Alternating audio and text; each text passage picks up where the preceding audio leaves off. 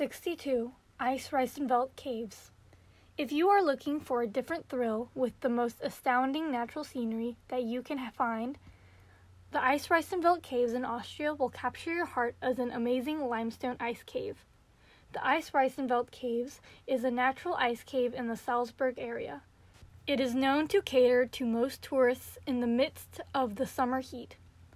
Ice Eisriesenwelt literally means the world of ice giants, and indeed it is. Sprawling 42 kilometers, Eisriesenwelt is the largest ice cave in the world.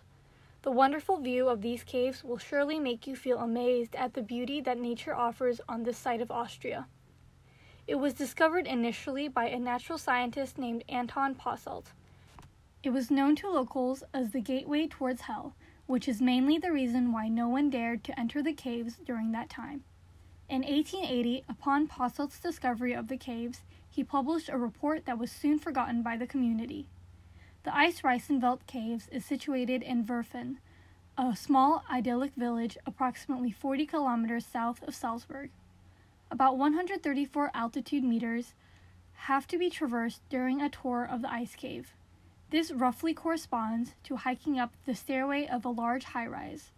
The beauty of the ice sculptures and the impressive dimension of the cave will surely compensate for any strain.